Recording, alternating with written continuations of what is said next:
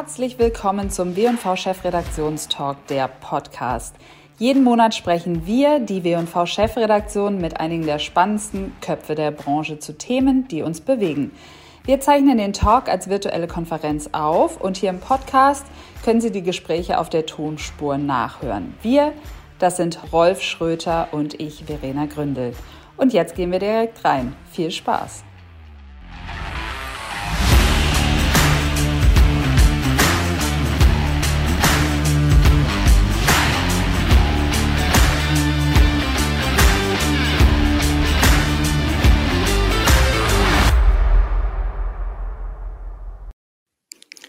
Herzlich willkommen zur Februarausgabe des WNV Chefredaktionstalks.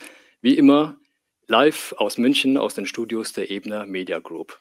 Heute sprechen wir über das Thema D2C, Direct to Consumer. Ein riesiges Thema nicht nur für D2C Pure Player Marken, sondern auch für immer mehr klassische Brands, die den neuen äh, Vertriebskanal für sich entdecken. Und weil Marken damit den direkten Zugang zum Kunden erstmals bekommen, verändert D2C letzten Endes sogar das Marketing. Und genau darüber wollen wir heute diskutieren mit vier spannenden Gästen.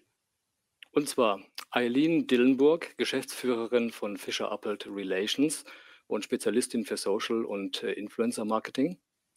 Dann haben wir noch eine ausgew ausgewiesene Digital-Marketing und D2C-Marketing-Expertin. Sie ist Managing Director bei Stojo Berlin. Herzlich willkommen, Katharina Ilgner. Sowie Alexander Lutz. Er ist Geschäftsführer von Polestar Deutschland, der jungen Volvo-Schwestermarke. Und unser vierter Gast, den kennen Sie nicht nur als Unternehmer von W&V, aber heute ist er hier in der Rolle des Gründers von Pacific Healthcare und mit dieser Marke will er die größte D2C-Brands für CBD-Kosmetik werden. Und hier ist Franje Poth. Herzlich willkommen. Ja, beginnen wir unsere Fragerunde mit äh, einer Frage an unsere Social-Spezialistinnen, Katharina und Eileen hier in der Runde. ähm, Eileen, fangen wir mit dir an, alphabetisch. Welche Eigenschaften muss eine Marke haben, um erfolgreich im Direktvertrieb zu sein? Ja, also äh, in jedem Fall eine Agilität. Eine Agilität in den Strukturen, in den Prozessen, in den Arbeitsweisen, aber auch natürlich im Mindset. Ähm, ich sag mal so, wer agil ist, der erkennt Chancen, ähm, der ergreift Chancen und der kann sie dann letztendlich auch nutzen. Ähm, das fängt an im Nutzen für die Kommunikation, das geht weiter eben auch tatsächlich bei der Produktentwicklung womöglich bis hin zur Marktreife. Also Agilität und damit einhergehend auch so ein gewisser Wagemut und eine Fehlerkultur ist essentiell aus meiner Sicht. Das sind so die Grundeigenschaften, die man als Marke im äh, D2C-Segment oder im Direktvertrieb unbedingt haben muss. Katharina, was sagst du dazu? Was muss eine Marke haben, um im Direktvertrieb erfolgreich zu sein? Ja, ich kann das nur unterschreiben. Also gerade dieses agile Arbeiten. Ähm, man hat ja im D2C-Bereich den Vorteil, dass man diese ganzen Daten sammeln kann. Ähm, mit dem Retailer dazwischen, dem Middleman, hat man das natürlich nicht, diesen Vorteil. Deswegen muss man den nutzen, gerade für die Produktinnovation, für die Weiterentwicklung. Ähm, ist ein ganz großer Hebel für, ja, für die Weiterentwicklung des Unternehmens und für den Erfolg. Und natürlich auch die äh, Value Proposition. Also was ja ganz wichtig ist, dass man sich irgendwie ähm, äh, ja, dass man Aufmerksamkeit erzeugt, dass man besser ist als wie die Konkurrenz, dass man besser das Produkt ähm, irgendwie vermarktet und äh, ja, hier einen Mehrwert schafft, weil ansonsten hat man im D2C-Bereich keine Chance. Katharina, man sagt ja, dass einer der großen Vorteile von D2C-Brands ist, dass die Marge nicht beim Händler liegen bleibt, sondern dass die im eigenen Unternehmen bleibt. Ähm, das heißt, man hat theoretisch auch ein größeres Marketingbudget, oder? Wie siehst du das? Und wenn ja, was macht man damit? Wo kann man das gewinnbringend einsetzen? Ich würde es mal so sagen, also große, profitable D2Cs, die haben auf jeden Fall es irgendwie schon geschafft, ähm, sich da im Markt zu behaupten und können auf jeden Fall mehr, ähm, ja, dementsprechend haben sie ein größeres Budget, ähm, weil sie eben auch für die Customer Lifetime Value ist dementsprechend höher als wie die, die Kosten, die sie ausgeben für Neukunden. Deswegen geben die dann im Normalfall, oder ich hoffe es zumindest, äh, mehr Budget dann aus, um, ähm, ja, um Neukunden zu gewinnen. Aber ich würde es jetzt nicht so ganz unterschreiben, dass das jedes Unternehmen so macht im D2C-Bereich, weil es nach wie vor viele gibt, die diese Daten noch nicht eins zu eins nutzen, um voranzukommen und dann leider dort das Budget ausgeben, wo es vielleicht ähm, nicht so viel Sinn macht oder ähm, wo zu wenig Daten äh, vorhanden sind, um da voranzukommen. Ähm, ja. Wir haben äh, in unserem Interview, das wir für die aktuelle Ausgabe der W&V geführt haben, Katharina, haben wir über das Thema Marketingbudget noch ein bisschen ausführlicher gesprochen. Ähm, du sagtest, ähm, vom vordefinierten Marketingbudget hältst du nicht so wahnsinnig viel. Das hat was ähm, mit Customer Lifetime Value zu tun. Kannst du uns da bitte deinen Standpunkt nochmal erläutern? Ja, Immer wieder erlebe ich es, dass viele Unternehmen zu uns kommen und sagen, ich habe das Budget für dieses Jahr eingeplant, bitte einmal irgendwie einsetzen, ausgeben. Und ich finde das immer recht schade, weil eigentlich, oder nicht nur schade, ich finde es eigentlich dumm, ähm, weil man soll ja da das Budget ausgeben, wo es äh, Sinn macht und äh, wo man profitabel ist. Das heißt, wo man seine Marketingziele erreicht, beziehungsweise ja, wo man seine äh, Margen, seinen Profit erreicht, die Ziele erreicht, da muss natürlich dann das Geld fließen und dann soll es eigentlich heißen Open Budget. Deswegen arbeiten wir auch auf äh, performancebasierten Deals mit unseren Kunden und da steht auch schwarz auf weiß in den Verträgen drinnen, wenn es funktioniert und ähm, wir können für einen profitablen Preis Neukunden gewinnen, dann erfordern wir Open Budget, weil dann macht es erst so richtig Spaß und genau. Ähm, Alex, du grinst dazu. Ähm, möchtest du hier deine Meinung zu äußern? Ja, ich würde sehr gerne, dass äh, Katharina mal mit unserer Zentrale über Budgets diskutiert und für uns kämpft. offene Budgets. Also generell bin ich in der Meinung, wenn man, also man sollte für jede Aktivität, sollte man irgendwie messen können. Und ähm, wenn am Ende rauskommt, dass diese Marketingaktivität Sinn ergeben hat und man hat das Ziel erreicht, dann im besten Fall natürlich das Budget erhöhen. Wenn es möglich ist, natürlich. Es kann ja natürlich sein, dass äh, ein Unternehmen das Budget nicht äh, zur Verfügung hat. Aber im besten Fall, wenn man profitabel ist, äh, Neukunden profitabel äh, gewinnen kann, dann Open Budget. Und gilt das explizit ja, für D2C-Marken auch oder ähm, ist das eine allgemeine Weisheit, die eigentlich für alle gilt? Einfacher ist es natürlich für die 2C-Marken, wenn man äh, innerhalb von kürzester Zeit sehen kann, was die Aktivitäten gebracht haben, was die Kampagne ähm, geliefert hat. Und man sieht quasi innerhalb von wenigen Stunden, ob jetzt ein, eine Kampagne Erfolg hat oder nicht, ähm, weil man ja direkt in den Shop verlinkt beispielsweise oder zu einem, äh, zu einem App Store, wo die App downgeloadet wird. Ähm, andersrum bei traditionellen Unternehmen muss man da natürlich ein bisschen anders äh, vorgehen, weil ja, da passiert meistens ja sehr viel in, ähm, ja, im Offline-Business. Alexander, macht ihr das denn genauso, wie Katharina das empfiehlt?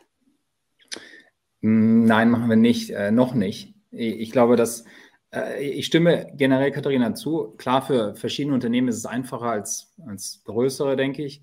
Ähm, das Thema Open Budget, wie machen wir es? Wir versuchen so flexibel wie möglich mit Budgets umzugehen was ich damit meine, ist, dass wir nicht traditionelles TV einfach einbuchen und dann prozentual sehen, okay, wir haben so und so viele Impressions gehabt, sondern dass wir sehr agil mit Content umgehen, auch mit den Call to Actions, also verstehen, okay, jetzt, nachdem man ja im Online-Marketing sehr viele Daten hat, dass man die auch benutzt. Und klar, Budgets verschieben ist immer gut. Ähm, wir wollen aber auch generell das Marketing immer weiter treiben, verbessern äh, bessere, schönere Bilder benutzen, gucken, was funktioniert und im Endeffekt die Kunden engagieren, die unsere Produkte gerne möchten. Und heutzutage hat man alle Möglichkeiten dafür. Ich meine, wenn man sich überlegt, dass man komplett CGI-basierte Bilder machen kann und verschiedene Farben ansprechen mit verschiedenen Kundengruppen, dann, ähm, dann sehen wir da eine Evolution. Und genau wie Katharina gesagt hat, ähm, die Budgets dort allokieren, wo man äh, am meisten für bekommt und nicht im traditionellen Sinne Mass, äh, Massenmedien kauft. Ja. Hm, vielen Dank. Franja, nochmal die Frage an dich. Ihr seid eine ganz neue Brand, die es äh, gerade mal ein knappes Jahr gibt, wenn ich es richtig im Kopf habe. Wie geht ihr mit dem Budget um, mit dem Marketingbudget?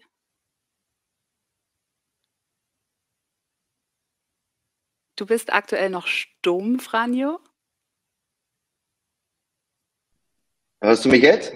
Ja, jetzt hören wir ja. dich. Sorry. Nein, ich äh, habe gesagt, ich habe es aktuell, machen wir es genauso, wie Katharina gesagt hat. Äh, wir passen unsere Budgets eigentlich wöchentlich an.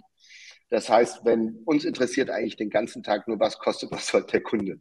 Äh, und um das rauszukriegen, äh, haben wir natürlich unterschiedliche Mechanismen hier und äh, setzen die dann ein. Ne? Das heißt, wenn der Kunde relativ günstig ist, dann kaufen wir natürlich auch äh, viel zu oder schalten unsere Kampagnen. Und äh, dann in Monaten, wenn wir merken, oh, jetzt ist hoher äh, Werbedruck draußen, dann gehen wir runter.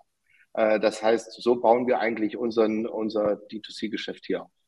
Hm, vielen Dank. Nochmal die Frage an euch beide Brands, an Polestar und auch an Pacific Healthcare. Warum habt ihr euch überhaupt entschieden, D2C zu verkaufen und nicht hauptsächlich über den Handel zu gehen?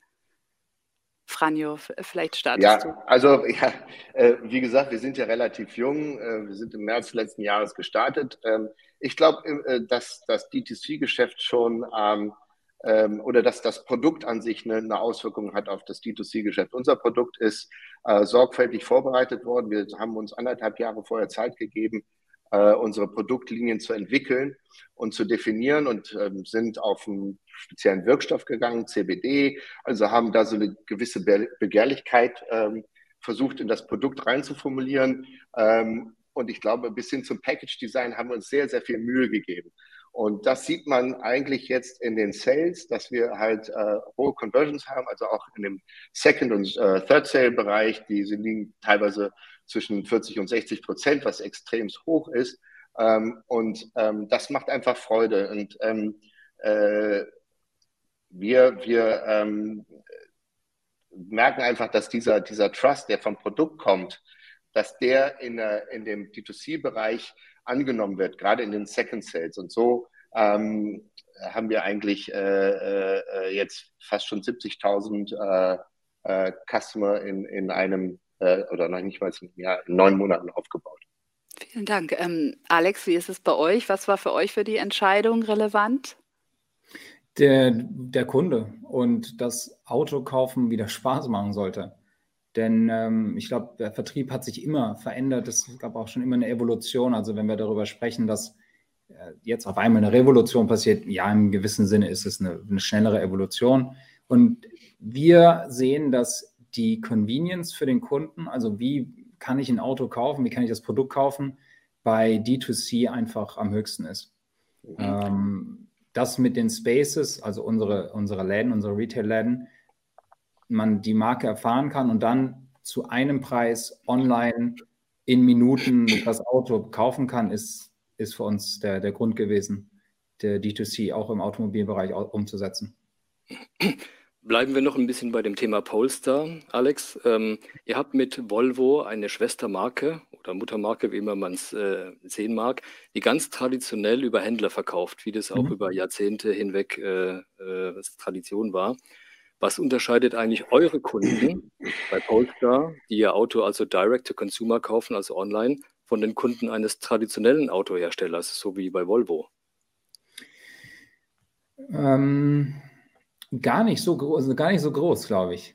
Äh, basierend auf unseren Daten gibt es keine großen Unterschiede zwischen der Person, die im traditionellen äh, Vertrieb gekauft hat, also sprich Händler ähm, weiter außerhalb der Stadt, und den Personen, die bei uns über die Webseite über einen Preis online kaufen. Das ist aber, glaube ich, ganz gut, weil das heißt, dass dieses System auch für normale Kunden funktioniert und es einfacher ist und für viele Kunden möglich. Und ich glaube auch, dass wir sehen äh, von Polestar auch die Kunden nicht diese neuen Start-up Elektroauto-Neulinge sind, sondern eher Kunden, die äh, hochqualitative Produkte wollen und sich dann auf Polestar ein Elektroauto festsetzen. Das ist für uns sehr positiv. Also kein großer Unterschied zwischen ähm, den Personen, die vorher gekauft haben und jetzt. Und wir sind hier einfach im normalen Premium-Bereich. Also es ist angekommen in diesem Bereich und auch für Elektro. Also es sind nicht nur die, äh, auf Deutsch gesagt, die jungen Tesla-Käufer, die bei euch sind, sondern auch ähm, ältere Leute, die ähm, aus der Premium-Richtung kommen und äh, auch D2C bereit sind, äh, ein Auto zu kaufen, das deutlich über 30.000 Euro kostet. Ja, also ich kann ein paar Zahlen nennen. Wir haben, ähm, es ist sehr, ein sehr hoher Männeranteil von Kundenverträgen. Wir sprechen hier wahrscheinlich über ähm, circa 80 Prozent. Durchschnittsalter von einem Polestar-Kunden ist ein bisschen über 50 Jahre, sprechen wir über 52. Wir sind Cross-Shopping von Audi, BMW, Mercedes. Ähm, fast gleich sprechen wir über ein bisschen über 10 Prozent von den Marken. Also die machen circa 40 Prozent allen von uns, unserem Verkauf aus. Das ist der, das ist der deutsche Premium-Kunde, der ein hochqualitatives Produkt will und sich über die Webseite ein Auto kauft. Und das heutzutage schon möglich ist. Und nicht ein, ein Start-up-Kunde, der vielleicht bei äh, amerikanischem Start-up gekauft hat und sich da in diese Welt eingedacht hat, sondern das ist wirklich ein, das ist der deutsche Premium-Kunde. Ja. Mhm. Autos werden ja seit jeher über Händler verkauft, das heißt über ein mehrstufiges Vertriebsmodell. Und für die Händler, äh, für die Hersteller ist es schon seit langem ein Schmerzpunkt, ein Painpoint, äh, weil ja da auch Marge verloren geht. Ähm, Polestar dagegen hat ein neuartiges Agenturmodell entwickelt. Und in unserem letzten Gespräch hattest du gesagt, dass es auch einen Vorbildcharakter für die Branche haben kann. Erzähl mhm. doch mal, wie genau funktioniert dieses Agenturmodell? Äh, Ganz kurz, ich glaube nicht, dass es ein Painpoint war, äh, wie der frühere oder der traditionelle Vertrieb funktioniert, sonst würde er nicht mehr existieren. Also er wird auch noch weiter existieren, da bin ich mir sicher. Aber es gibt einfach mehr Möglichkeiten heutzutage. Und wir mit Polestar haben dieses Agenturmodell entwickelt, wo es eine, eine, die Kombination aus dem traditionellen Verkauf, also sprich Volvo-Partnern, die unsere Spaces betreiben, sprich wir haben da die Premium-Partner, die wirklich Jahrzehnte oder fast Jahrhunderte, jetzt Mollgruppe Düsseldorf zum Beispiel haben. Und auf der anderen Seite haben wir eben den direkten Verkauf über die Webseite, die uns erlaubt, D2C transparent den gleichen Preis für alle zu haben. Und das gibt es in der Industrie für den Elektro-Premium-Markt komplett 100% fokussiert auf Online so noch nicht. Und wir haben gesehen, dass das ein Brückenschlag zwischen Online und den Spaces, also in Verbindung von Startup-Charakter Polestar Online und erfahrener Vertrieb äh, in unseren Spaces mit äh, guter und professioneller Beratung im Automobilen, weil es ist immer noch ein Auto, ja, es hat noch vier Räder, hat noch ein Lenkrad, fährt noch, dann ähm, ist das, ist das die, das ist die moderne Handel, das, das, die moderne Weise des Autohandels, sehen wir. Mhm. Ich hätte hier eine Frage aus dem Chat, die ich gerne stellen würde von Lukas. Ähm, Oh, jetzt ist die Frage wieder weg. Doch, da ist sie wieder. Wie ist die optimale Skalierungsstrategie einer guten D2C-Brand? Also Bezug nehmend auf Internationalisierung, vertikal und horizontal Scale mit Produkten. Alexander. Äh, also ich würde für die Automobilindustrie jetzt sprechen, nicht für, für alle Industrien, außer vielleicht die Frage ist auf etwas bezogen. Ah, ich sie gerade hier. Gut, äh, ich glaube, die Strategie ist relativ einfach. Man muss dahin gehen, wo die Kunden bereit sind, die D2C-Brand aufzunehmen. Und äh, gut, im Automobilbereich ist, glaube ich, sehr einfach. Das ist China, Amerika, Deutschland. Das sind die wichtigsten Märkte der Welt. Äh, wenn man die schaffen kann, dann kann man es überall schaffen. Und das ist auch genau, was wir für Poster gemacht haben. Und man sieht dass auch diese Strategie, also anfangen, äh, vielleicht nicht im schwierigsten Markt, und Deutschland ist einfach ein schwieriger Markt, also anfangen vielleicht in, in Asien, schauen, wie alles funktioniert, wenn man eine Marke ist, die dort herkommt und dann als, als Kronjuwel Zentraleuropa hochskaliert, das, das würde ich als die Strategie sehen. Mhm. Wenn wir jetzt auf die Marketinginvestitionen schauen von D2C-Brands, die sind ja oft sehr schmal. Es wird wenig Geld für Marketing ausgegeben, gerade auch im FMCG-Bereich. Polestar dagegen hat vor einigen Wochen sogar eine Image-Kampagne gestartet, eine weltweite. Ähm, ist denn trotzdem, trotz dieser äh, Marketingstrategie Community Building für eine D2C-Brand äh, wichtiger als Werbung? Ja, ganz klar. Äh, vielleicht klingt, sieht das so aus, aus, als hätten wir große Budgets. Äh, schade noch nicht, Katharina, wie gesagt, ne, wir müssen daran arbeiten. Ähm, aber äh, ich glaube, Community ist für uns so wichtig, weil wir aus Natur eine emotionale Marke sind. Also Poster ist äh, aufgenommen worden als eine, eine Premium-Performance-Marke, die nachhaltig ist. Und das hat selber eine Community einfach ge gebunden schon. Das ist aber nicht aus nirgendwo gekommen, denn wir wollen das auch fördern, weil die Community, persönliche Meinung auch, ist ehrlicher. Marketing hat immer den Beigeschmack, dass es eben in irgendeiner Weise Werbung ist. Und eine Community, also wirklich ähm, auch alle Emotionen, die damit verbunden sind, haben das nicht. Äh, und das Vertrauen von einer Community mit, einem, mit einer Firma zusammen, vor allem im D2C-Modell ist ja auch der, der, große Vorteil. Also wir können uns direkt mit den Kunden austauschen. Die Informationen kommen direkt von Kunde zu uns in Headquarter und wir hören auch zu. Manchmal klingt das sicher so, als wäre die Verbesserung nicht schnell genug oder würden wir unseren Kunden nicht diese Verbesserung schnell genug äh, weiterleiten. Aber diese Verbindung ist unglaublich wichtig. Äh, wir sammeln das Feedback und letzter Punkt, äh, das ist auch ein persönlich wichtiger, die Personen, die am emotionalsten involviert sind und am meisten Feedback geben und in dem Sinne am meisten schreien und sagen, hey, was ist hier los? Das sind genau die, die man auch am meisten mitnehmen kann, weil man dafür am meisten lernt.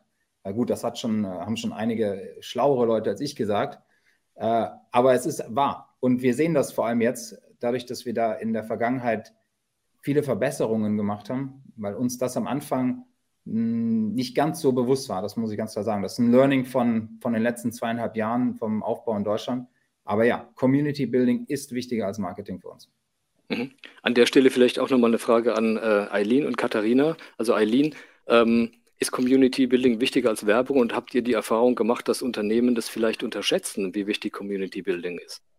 Also ich starte mal mit der zweiten Frage. Viele Unternehmen unterschätzen es tatsächlich, weil Community oftmals noch gleichgesetzt wird in den Köpfen von, von Marketing-Experten mit Fanpage oder mit Followern. Aber Community, das ist ja eigentlich sehr viel mehr als nur eine Ansammlung von ähm, Markenfans. Das ist ja wirklich auch von der Marke in Richtung Community gedacht. Also auch D2C, das ist für mich ähm, ähm, auch ein Versprechen der Marke in Richtung äh, Konsument, nämlich dass ich direkt ähm, adressierbar bin, dass ich erreichbar bin, dass ich nahbar bin, dass ich auch schnell, und da haben wir wieder diese Agilität, dass ich auch schnell bin, ähm, nicht nur in der Kommunikation, sondern letztlich dann auch in der Umsetzung von Feedback, weil das ist ja auch dann das große Fund von so einer Community. Ähm, Alex, du hattest es auch gerade schon eindrücklich ähm, geschildert.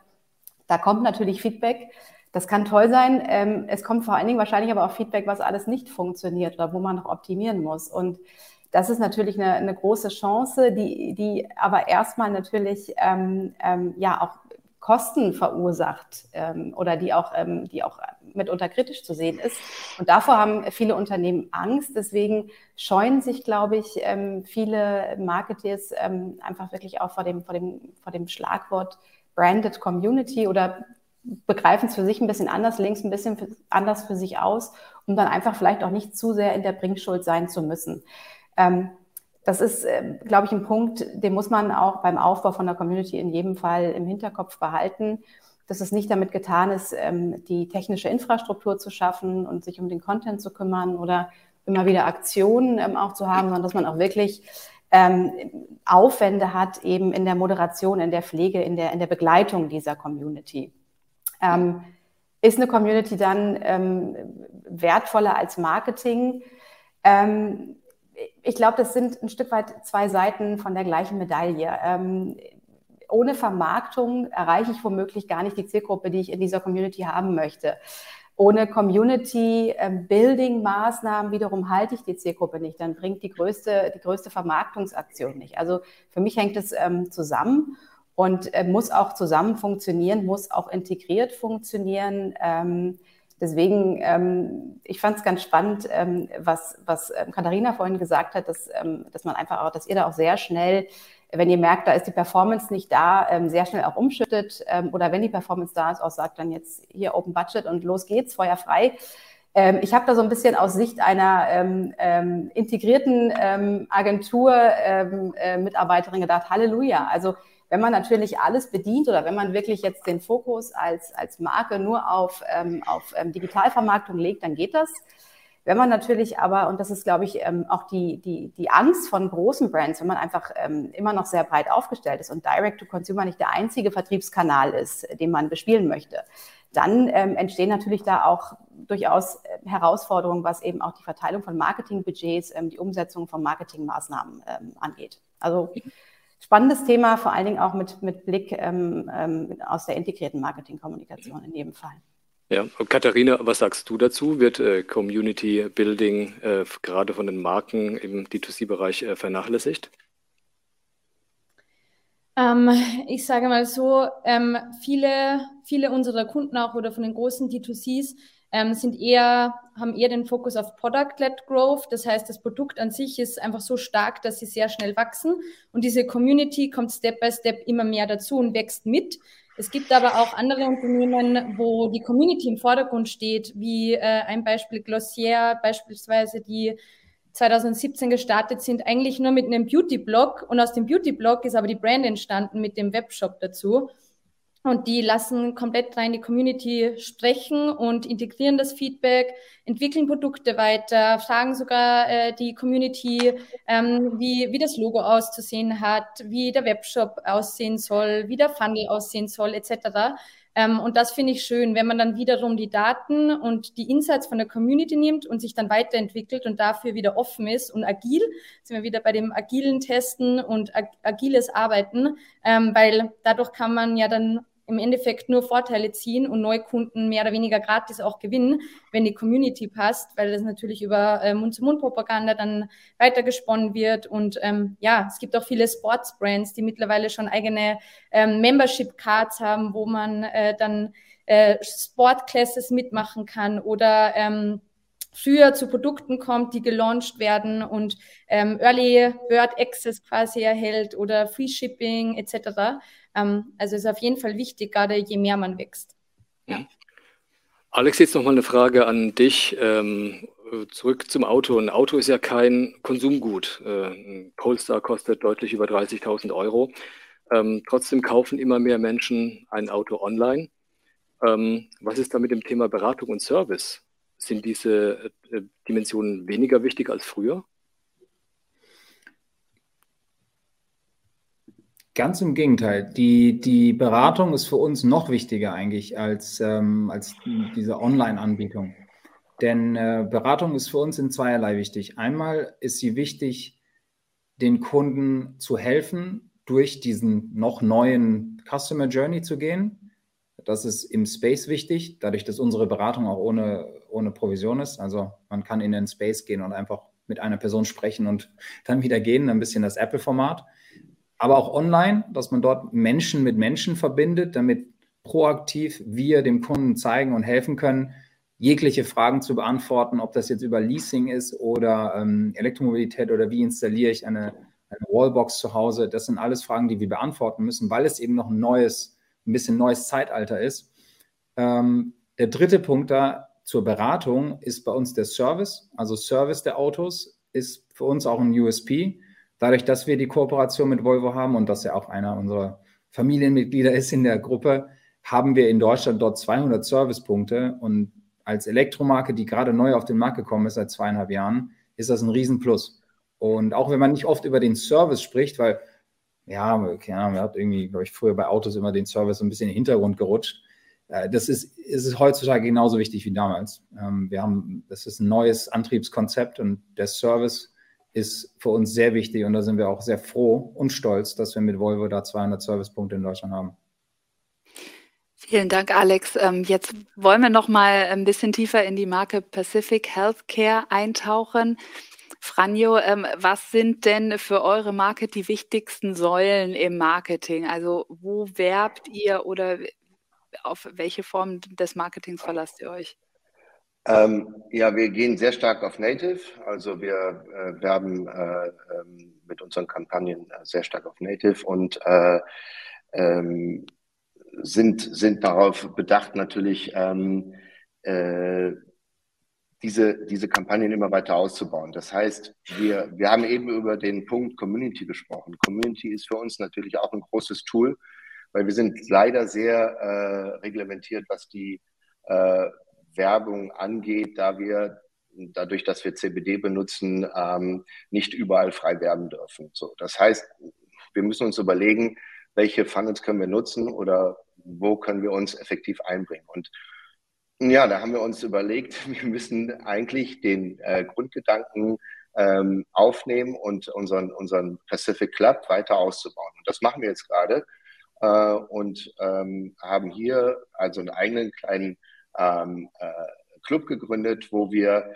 nicht nur ähm, Kunden haben, sondern aus den Kunden auch Käu ähm, Verkäufer machen. Das heißt, wir drehen sie ein bisschen, so ein bisschen dieses, ähm, dieser MLM oder Direktvertrieb-Grundgedanke, den wir integrieren und haben hier, weil es gerade so spannend wird, das aufzubauen, ähm, jetzt sogar unsere Internationalisierung, die wir zum dritten Quartal dieses Jahres ange äh, angestrebt hatten, äh, äh, verlegt, weil wir jetzt eine Software bauen, um genau diesen Pacific Club oder diese, ähm, dieses Tool, was wir da aufsetzen möchten, um den Kunden zu binden an uns, aber gleichzeitig auch, ähm, wenn er möchte, ähm, als, als äh, potenziellen äh, Vertriebler ähm, für, für Pacific Healthcare ähm, äh, zu drehen. Und das macht uns einfach gerade sehr viel Spaß. Das heißt, wir bewegen uns komplett in diesem Social ähm, Club-Gedanken, wo man sich austauschen kann, aber nicht unbedingt verkaufen muss, sondern man ist, kann Käufer sein, ähm, also Kunde von Pacific Healthcare. Und wenn man möchte, kann man natürlich durch einen äh, Code dann hinterher ähm, auch, auch die ähm, Produkte weiterempfehlen. Ne? Also ein klassisches Empfehlungsmarketing verbunden mit dem D2C-Gedanken und das jetzt in einer Plattform, die wir gerade bauen im Hintergrund, weil ähm, wir glauben einfach, dass, dass das für uns die Zukunft ist. Ich glaube, jedes Unternehmen muss für sein eigenes ähm, Produkt den eigenen äh, Flow finden. Und den haben wir, glaube ich, dadurch gefunden, dass wir hier verschiedene Wege gehen. Wir gehen einmal also den Native durch die, durch die Kampagnen, wo wir dann unsere Kunden ansprechen und von Anfang an eigentlich ganz anders geplant. Äh, wir haben zur, zur Gründung im März letzten Jahres eigentlich so den klassischen Weg eingeschlagen, haben gesagt, okay, jetzt schauen wir uns mal an, welche Partner können wir denn akquirieren, wen können wir denn noch mit angehen. Und dann äh, haben wir mit Flaconi gesprochen, die haben uns sofort gelistet. Und dann wollte ich einfach weitermachen. Und dann haben wir gemerkt, wie doch ähm, wie stark unsere Kampagnen waren und was auf einmal hier los war. Und dann ist das quasi explodiert und dann äh, ist es bis heute so geblieben, dass wir als einzigen jetzt nur noch Flaconi haben äh, und äh, uns überlegen, was wir jetzt mit dem machen müssen, weil wir im D2C-Bereich so erfolgreich sind. Und das macht einfach Spaß und ich glaube, dieser dieser Weg, den wir jetzt gehen, also auch ähm, nicht zu vergessen, dass es immer mit dem Produkt zu tun hat, diese Agilität, dass wir im Hintergrund immer weiter neue ähm, äh, Produkte entwickeln. Wenn man sich auf, wenn man auf unsere Page geht, dann sieht man, in welchem äh, Tonus wir die ähm, die äh, Produktzyklen ähm, raushauen, wirklich, ähm, aber immer in eigener Formulierung und immer sehr speziell. Ich glaube, das danken uns die Kunden. Und wie gesagt, für mich ist das, das, das D2C-Geschäft eigentlich so der, ähm, der einzige Weg im Moment, weil wenn ich sehe, mein, mein äh, Customer Lifetime Value ist so brutal hoch, ähm, dadurch, dass wir auch im Skincare-Bereich den Kunden natürlich extremst an uns binden. Ähm, es ist ein Verbrauchsgut, das heißt, es ist alle drei bis vier Wochen es ist ähm, aufgebraucht und dann wird nachbestellt, aber auch die, ähm, die Flows, die wir im Hintergrund bauen, ähm, die sind sehr sensibel eingestellt und äh, justiert, sodass sie eigentlich jeden Kunden individuell je nach seinen äh, Bedürfnissen erreichen. Also wir haben hier ähm, zum Beispiel der Kunde, der jetzt eine, eine, äh, ein Serum gekauft hat, der kriegt eine Empfehlung, ja, jetzt äh, vervollständige doch dein System und kauf noch die äh, Day Skincare oder was auch immer. Oder wir haben einen ein Abbruch gesehen, ja, von einem Kunden, der kriegt einen Reminder, das, das kennt ja jeder. Aber das ist ein wahnsinniges Tool für uns, ähm, Retargeting, da nochmal auf den Kunden einzugehen, ja, und da alles rauszuholen. Und das macht unglaublich viel Freude. Und wenn ich jetzt sehe, dass ich das verbinden kann und kann jetzt sagen, hey, jetzt kannst du nicht nur kaufen bei mir, jetzt kannst du auch verkaufen. Ja, also du hast die Möglichkeit jetzt auch, ist ja immer so ein bisschen äh, diese LRs dieser Welt, das meine ich nicht, ich rede jetzt von so einer 2.0 Nummer, die wir hier bauen möchten, dass wir sagen, okay, es geht der Kunde, mich interessiert nur, dass der Kunde zu mir kommt. Mir ist egal, wo der herkommt. Äh, mir ist auch egal, wenn der offline zu mir kommt. Hauptsache, er ist bei mir und möglichst günstig. Wie wählt ihr denn diese neuen Vertriebspartner, die Teil eurer Community sind, aus? Wie sieht dieses Tool aus, ähm, ja, aus KundInnen-Ansicht aus? Also vielleicht kannst du das nochmal ein bisschen ja, genauer also beschreiben. Also, also, momentan ist es noch ein bisschen rudimentär, weil wir halt noch sehr jung sind. Ne? Das heißt, äh, äh, der bewirbt sich einfach bei uns. Der, ja, der hat Lust auf die Marke oder die Marke zu verkaufen. Er ist von dem Produkt selber überzeugt. Und das ist auch bei uns so eine Riesenvoraussetzung. Der Kunde muss, also wenn er, wenn er switcht in den Vertrieb, muss ähm, vom Produkt überzeugt sein. Und ähm, da haben wir jetzt ein Tool, da kann er sich anmelden ähm, und dann äh, gehen wir in Kontakt und besprechen alles mit ihm, äh, wie in welchem Umfang er mit uns zusammenarbeiten möchte. Also so, das ist ein anderer Weg, als jetzt zu sagen, ich habe bewusst zum Start eine Dachmarkenstrategie ausgewählt von Pacific Healthcare mit meinen Subbrands PHC Skincare, äh, PHC Nutrition und Waikiki Glow. Waikiki Glow ist so ein Modell, das ist jetzt nicht D2C in dem Sinne, sondern das ist mehr so eine Social Brand, die wir bauen wollen. Jetzt zum Sommer, das ist so richtig laut mit großen äh, Influencern dahinter, wo wir sagen, okay, das, das ist ein, ähm, äh, die erste äh, äh CBD-Body Skincare-Linie, die dann eventuell sogar im Handel in der Drogerie gespiegelt werden kann. Also das macht, hm, ist ein anderer Ansatz. So ein bisschen Hello Body, ja, ohne, ohne Handel, mit viel äh, Rabattaktion und so dieses Spielchen. Also das ist spannend, das kann man machen, aber das ist so der Klassiker. Aber was wir mit PHC machen in dem D2C-Bereich, das ist einfach eine andere, eine andere Nummer. Und ich hätte selber nie erwartet, dass man so eine Möglichkeit hat, das so ähm, detailliert zu analysieren. Weil die Daten, die wir bekommen, das ist unser größtes Gut. Weil, und jetzt geht es nur darum zu skalieren, und zwar jetzt nicht in andere Länder zu skalieren, sondern meine Kunden zu skalieren äh, und zu transformieren. Also zu sagen, okay, du bist Käufer und du hast die Möglichkeit, noch Geld zu verdienen. Das geht hin, dass wir bis zur eigenen Pacific Healthcare Kreditkarte dann hinterher für den Verkauf rausgeben, wo sie am nächsten Tag ihr Geld gut gebucht wird, wenn sie, äh, wenn sie den Verkauf getätigt haben. Sie oder er. Hab, oder er. Habt ihr da nicht die Sorge, dass ihr sozusagen die Marke ein Stück weit auch aus der Hand gebt oder kuratiert ihr diese zukünftigen Verkäufer so Im Gegenteil. genau? Im Gegenteil. Der Kunde läuft nur über meine Server. Der Kunde bleibt bei mir. Der Vertrieb bleibt bei mir. Also es gibt keine schönere Form eigentlich. Ähm, ich komme selbst, ich habe viel im Vertrieb gelitten in meinem Leben und kenne den klassischen Handel, ich weiß, wie das funktioniert. Aber die Form ist für mich ein Eldorado im Moment. Also das ganze, das ganze Produktszenario bei uns.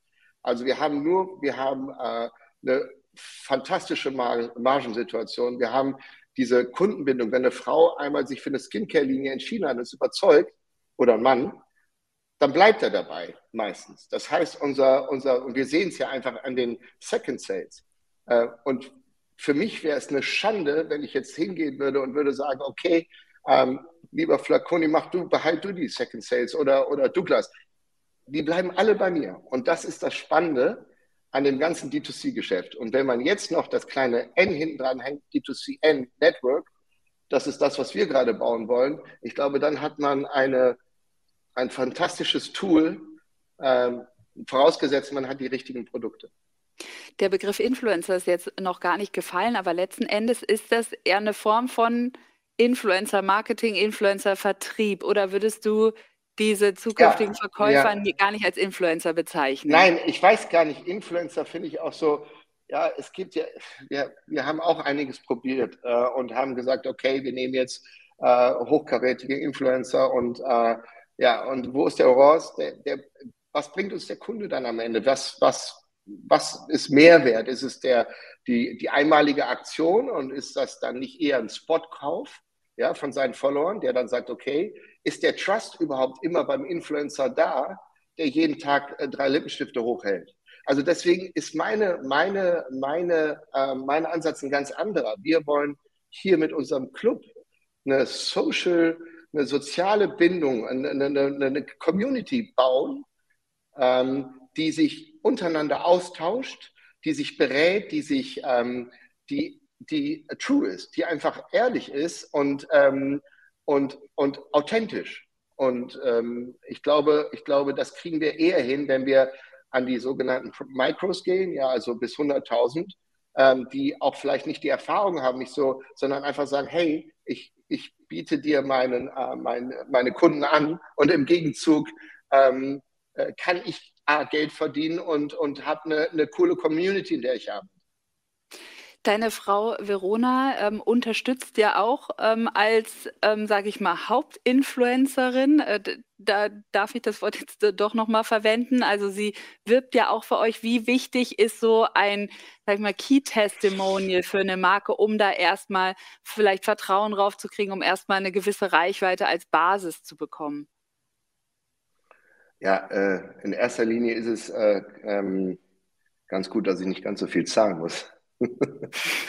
Aber, aber äh, ähm, nein, es ist so, ich glaube, ähm, wenn ein, eine, meine Frau ist sehr authentisch. Also ähm, sie hat nicht umsonst äh, so viele Werbeverträge, wenn sie nicht diese äh, authentische Art hat und diese Glaubhaftigkeit. Und ich glaube, mh, um eine Marke richtig zu positionieren, ist ein Key Testimonial so, ähm, ist nicht entscheidend, aber man muss das Richtige auswählen. Es muss zur Marke passen, es muss diesen Trust-Faktor haben und es muss vor allen Dingen zielgruppenaffin äh, funktionieren. Ne? Und das tut es bei uns, dass wir eigentlich die Zielgruppe, die wir ansprechen, mit PHC zumindest, weil, wie gesagt, ich habe mehrere Marken unter Pacific Healthcare, zu PHC und dem D2C-Gedanken ist es eine, ein Idealszenario läuft wirklich gut. Und ähm, äh, bei, bei Kiki ähm, wird es eine lautere Geschichte werden mit mehreren.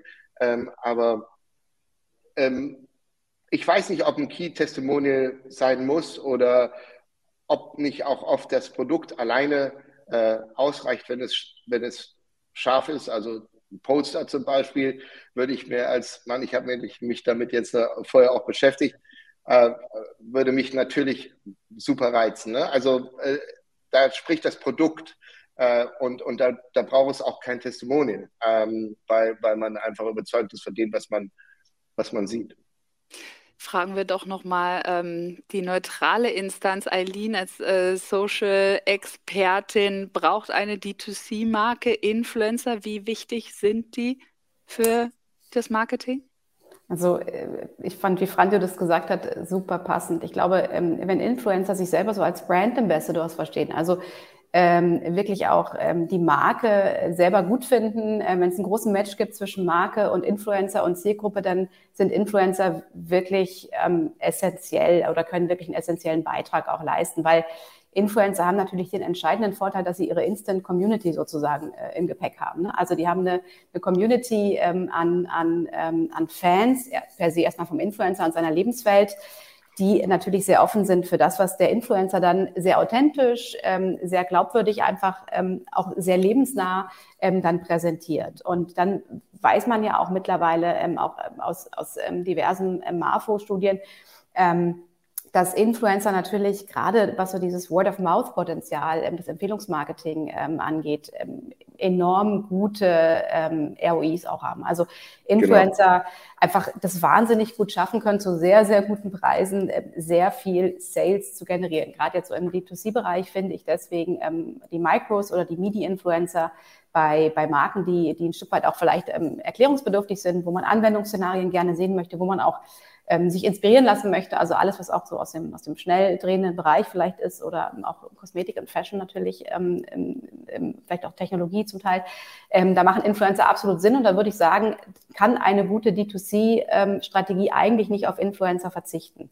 Ähm, es gibt natürlich auch äh, den Fall, dass man auf große Influencer setzt und dann wirklich dann eher das so kampagnenartig fährt und auch damit dann Erfolge hat. Aber da geht es halt wirklich eher um Awareness und um Reichweite. Wenn es um Sales geht, wenn es wirklich auch um, um Wiederverkäufe geht, wenn es wirklich um das Aufbau, um den Aufbau einer Community geht, ähm, dann ähm, würde ich immer auf Influencer setzen für D2C in jedem Fall. Vielen Dank. Gerade kam noch eine Frage im Chat von Markus. Er würde gerne wissen, ob ähm, die Community, ähm, die Community einer D2C-Brand oder Marketing darüber nicht in erster Linie ein Fischen im selben Wasser ist. Also generiert man darüber dann äh, überhaupt Neukunden oder befeuert man immer nur wieder dieselben? Katharina, vielleicht mal an dich gerichtet. Ähm, könnte ich die Frage vielleicht nochmal sehen. Also ob man immer wieder die gleich in, in einer Community die gleichen. Ganz genau, ob man, ob mhm. man es mit einer Community schafft, auch Neukunden zu generieren oder ob man da nicht immer im selben Ökosystem, im selben Kosmos bleibt, äh, wenn man die Zielgruppe betrachtet. Ja, ähm, also generell würde ich niemals nur auf die Community setzen, wenn man jetzt mit einer neuen D2C-Brand in den Markt geht. Ähm, wie vorhin schon erwähnt, zuerst muss das Produkt schon mal stimmen und äh, um einiges besser sein als wie die Konkurrenzprodukte. Und ähm, dann sollte sich die Community oder man sollte auf jeden Fall auch auf die Community setzen und die Step by Step aufbauen. Ich würde aber nicht den Hauptfokus oder die, die meiste Zeit in, diese, in dieses Community Building setzen, sondern eher ähm, zuerst mal verstehen, ähm, welches meiner Produkte, meiner Produktkategorien funktioniert am besten, welcher USB kommt am besten an, ähm, welche Message ähm, hat den höchsten Benefit oder wo ist die Klickrate am höchsten. Also ich würde zuerst mal alles andere durchtesten und darauf setzen den Fokus und weniger ähm, auf die Community setzen. Also generell wir bei wir arbeiten nicht wirklich, äh, wir beraten unsere Kunden zwar in dem Bereich, aber wir setzen halt unseren Hauptfokus wirklich auf ähm, Neukundenakquise und machen das äh, ähnlich wie der Franjo das schon erwähnt hatte, mit einem sehr authentischen Approach, dass wir ähm, nicht mit Influencern arbeiten, sondern mit vielen ähm, Konsumenten, die das Produkt eventuell schon probiert haben, sich vor die Kamera stellen. Auch Mitarbeiter von uns stellen sich vor die Kamera und äh, gehen da eher den authentischen Approach und nicht äh, in die Linie, also in die Richtung, okay, das Creative muss jetzt äh, einen Schönheitswettbewerb gewinnen ähm, oder wir brauchen jetzt den Influencer mit den meisten Followern, sondern eher authentisch ähm, ja, unsere Erfahrungen quasi der Community oder hoffentlich ähm, zukünftigen Community mitteilen. Ähm, ja. Mhm. Wir haben jetzt äh, viel über Community gesprochen und auch äh, inhaltlich, worauf man achten muss. Aber wenn wir jetzt ein bisschen technisch rangehen, äh, wie schaffe ich es, eine Community aufzubauen und welche Plattform oder Plattform nutze ich dafür am besten? Das würde ich nochmal Eileen fragen wollen. Ähm, ja, äh, wie schaffe ich das, Community technisch aufzubauen? Also grundsätzlich muss man sich immer fragen, was die Zielsetzung der Community äh, ähm, vielleicht auch nochmal ähm, zu der Community. Ich sehe das nicht als in sich abgeschlossenes System. Es gibt natürlich Communities, die sind in sich geschlossen, die sind auch zugangsbeschränkt, das müssen sie auch sein. Aber für mich ist eine Community wirklich was, was auch ähm, ja, durchlässig ist, äh, wo es Abgänge gibt, wo es Zugänge gibt. Ähm, jedes Community-Mitglied selber ist für mich auch so ein kleiner Nano-Influencer, kann man sagen, der natürlich selber dann auch wieder ähm, außerhalb der Community ähm, über das Produkt redet. Das ist ja nicht, das ist ja nicht eine Plattform und dann ist das ähm, dann ist das, da passiert nirgendwo anders was, das findet ja auch parallel statt. Ähm, und da muss man schauen, was ist da die Zielsetzung ähm, für diese Community? Also möchte ich primär wirklich dieses ganze Vertriebsthema pushen, möchte ich Sales generieren, dann ähm, macht es jetzt auch gerade vor dem Hintergrund der anstehenden Änderungen, Stichwort ähm, Cookies ähm, ähm, beziehungsweise ähm, Fokus auf First-Party-Daten, macht es schon Sinn, das ähm, vor allen Dingen als große etablierte Brand, das wirklich auf einer eigenen Plattform zu machen, weil da ohne ich dann wirklich auch die Daten. Da kann ich auch ähm, sehr, sehr viel mitmachen. Da habe ich auch sehr viele Marketing- und Kommunikationsmöglichkeiten kann auch mal wieder bespielen, habe aber natürlich höhere, höhere Initialaufwände. Also ich muss natürlich das Ding technisch, infrastrukturell ähm, erstmal, ähm, muss es erstmal äh, zum, zum Laufen kriegen ähm, muss natürlich auch gucken, dass, ähm, dass ich ähm, die Community aufbaue, also sprich ähm, die, die Zielgruppe, die ich haben möchte, auch dahin route. Das sind natürlich auch ähm, Vermarktungskosten, die da anfallen.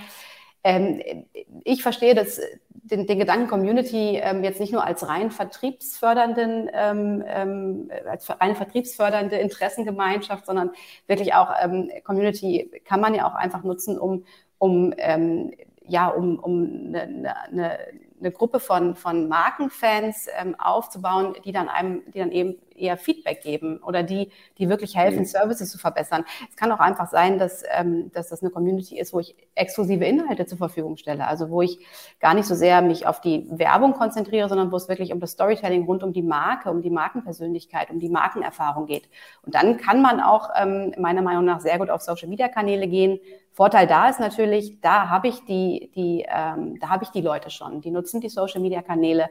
Da kann ich auch genau schauen, ähm, welcher Social-Media-Kanal eignet sich für meine spezifische Zielgruppe am besten. Das müssen nicht immer die großen sein ähm, und kann eben ähm, auch so durch eine Anknüpfung an einen Webshop dann ähm, sicherlich ähm, dann Traffic erzeugen in die eine, also kann im Grunde genommen das auch fluide gestalten. Aber ähm, man muss sich, glaube ich, fragen, auch was habe ich für ein Produkt, ähm, wie etabliert bin ich als Marke, was ist meine Haltung, ähm, wie viel Aufwand möchte ich da reinstecken, wie sehr möchte ich das ownen, wie sehr möchte ich Einfluss nehmen ähm, und dann ähm, biegt man eher in die eine oder eher in die andere Richtung ab oder fährt parallel. Das machen im Übrigen auch sehr viele Marken, die eigene Communities haben, die das Ganze aber immer auch deckungsgleich sozusagen auf den Social Media Channels ähm, ähm, abbilden. Du hast es äh, gerade schon angesprochen. Äh, eine Community ist auch perfekt, um Daten daraus zu gewinnen. Deswegen, Katharina, nochmal an dich die Frage, welche Daten zieht man idealerweise aus der Community? Wofür nutzt man diese Community und was macht man dann damit? Wo, wo liegen da die Möglichkeiten? Ja, zum einen kann man natürlich erstmal verstehen, welches Produkt gut ankommt. Ähm, das sieht man ja anhand schon, äh, anhand der Kom äh, Kampagnen, die man aufsetzt auf Social Media, welches Produkt wird mehrfach gekauft, äh, welches Produkt nicht. Ähm, dann natürlich, äh, was wir immer auch machen, ist die Kommentare checken von den, von den Ads, äh, was wird darunter gepostet und ähm, in der Community poppen ja dann meistens immer recht viele Fragen, aber auch äh, ähm, ja, ähm, Complaints auf, die man dann äh, mitnehmen kann, um eben das Produkt weiterzuentwickeln. Oder was natürlich ein ganz großes Thema immer ist, ist dieser äh, der Customer, also die Customer Journey, der Funnel. Ähm, viele der Direct-to-Consumer-Brands nutzen ja auch diesen Benefit, dass sie äh, die Produkte personalisieren können. Es gibt ähm, beispielsweise im Beauty-Bereich gibt es ein Quiz, wo man sich durchklickt, welche Haut hat man, welche Probleme hat man, ähm, was wünscht man sich gerne für seine Haut und man kann sehr, sehr viel schon personalisieren, ähm, wo dann am Ende sogar das Produkt äh, vor deiner Tür äh, quasi delivered wird mit deinem Namen noch oben. Ähm, also das kann man ja auch alles nutzen, diese ganzen Insights von der Community hinsichtlich ähm, Funneling, aber auch das Produkt an sich, also die Vorteile, die man, äh, die Vorteile, die Benefits von dem Produkt, ob die gut ankommen oder weniger gut und welche Benefits man vielleicht noch äh, vermisst.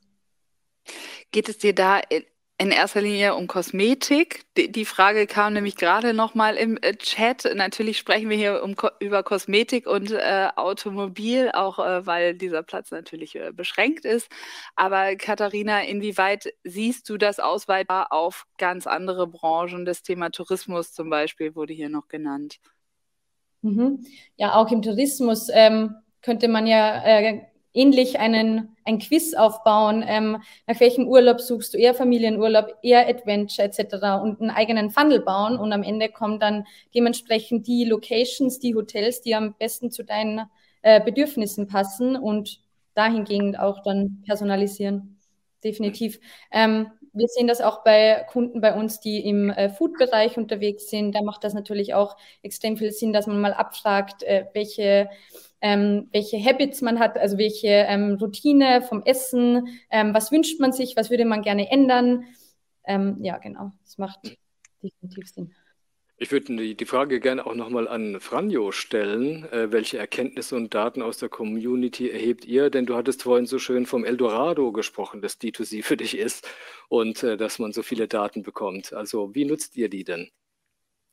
Ja, also äh, ich bin äh, eh ein gebrandmarktes Kind, da ich aus der Elektronikbranche komme und da äh, hat man Margensituationen von 5, 6 Prozent. Deswegen bin ich vom Eldorado, weil äh, wir natürlich in der Kosmetik äh, ein ganz anderes Margenverhältnis haben. Wir haben ein Shelf Life auf einmal, das hatte ich auch nie. Äh, und das heißt, die ganze, die, die, das Produkt ähm, äh, und äh, das Produkt ist einfach super, super geeignet ähm, fürs D2C-Geschäft. Und wenn ich mir jetzt den Kunden anschaue, ähm, dann kriegen wir natürlich ähm, ziemlich viel Feedback äh, über den Kunden. Was hat er gekauft? Wann hat er nachbestellt? Ähm, was, was sind seine Probleme? Wir haben hier auch einen, ähm, einen, einen guten Service aufgebaut, der genau auf die Bedürfnisse der Kunden eingeht und dann auch sofort ähm, äh, ähm, äh, sofort auch ähm, neue Produkte dann äh, anbietet und zur Verbesserung. Das heißt, wir können genau analysieren, wie, wie unser Kunde natürlich einkauft und äh, wir können sogar die, ähm, ähm, die Alters, ähm, die Altersgruppe definieren. Das heißt, ähm, wir können hier super schnell reagieren und ähm, unsere Flows dann hinterher so anpassen, dass es auf ihn zugeschnitten ist, ohne ihn. Also wie gesagt, das muss alles sehr sensibel, auch unsere Kampagnen werden sehr sensibel von meinem Team aufgestellt, so dass er nicht genervt ist, ja, nicht zu viel bekommt, sondern zur richtigen Zeit dann das richtige Angebot oder das, den richtigen ähm, äh, das, den richtigen Artikel nochmal äh, empfohlen. Und ähm, das ist eigentlich so, wie wir das aufbauen.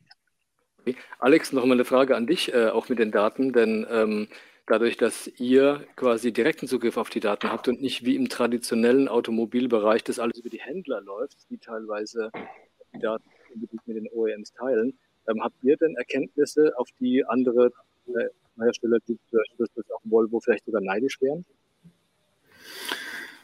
Oh, neidisch weiß ich nicht. Ja. Ich meine, es gibt äh, genug Geschütz äh, und, und, Schutzmaßnahmen wie GDPR etc., die da natürlich äh, schon ein bisschen limitieren, was man benutzen kann. Was bei uns interessant ist, dass wir mit Google zusammenarbeiten. Ähm, wichtig auch hier ist, dass Google die Daten erhält und mit Google ein Unternehmen da gegeben ist, was sich damit sehr gut auskennt. Natürlich erhalten wir insgesamt mehr Daten. Also äh, vor allem, weil wir D2C sind, kann man sich jetzt schon vorstellen, dass wir mehr Daten erhalten als ein traditioneller Hersteller.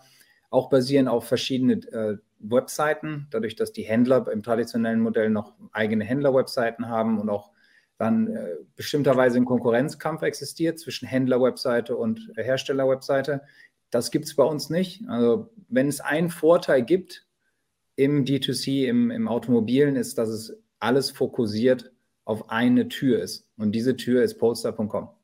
Und da halten wir natürlich mehr Daten insgesamt, aber wir sind noch eine kleine Firma, also äh, gibt es viel mehr Daten, als die wir im Moment auswerten können. Ja, das sage ich dazu. Vielen Dank. Damit sind wir für heute auch schon am Ende angelangt. Danke äh, an dich, Alex, natürlich auch äh, an Franjo für deine Insights und äh, für eure Beratung, liebe Eileen und liebe Katharina. Schön, dass ihr dabei wart und eure Geschichten mit uns geteilt habt.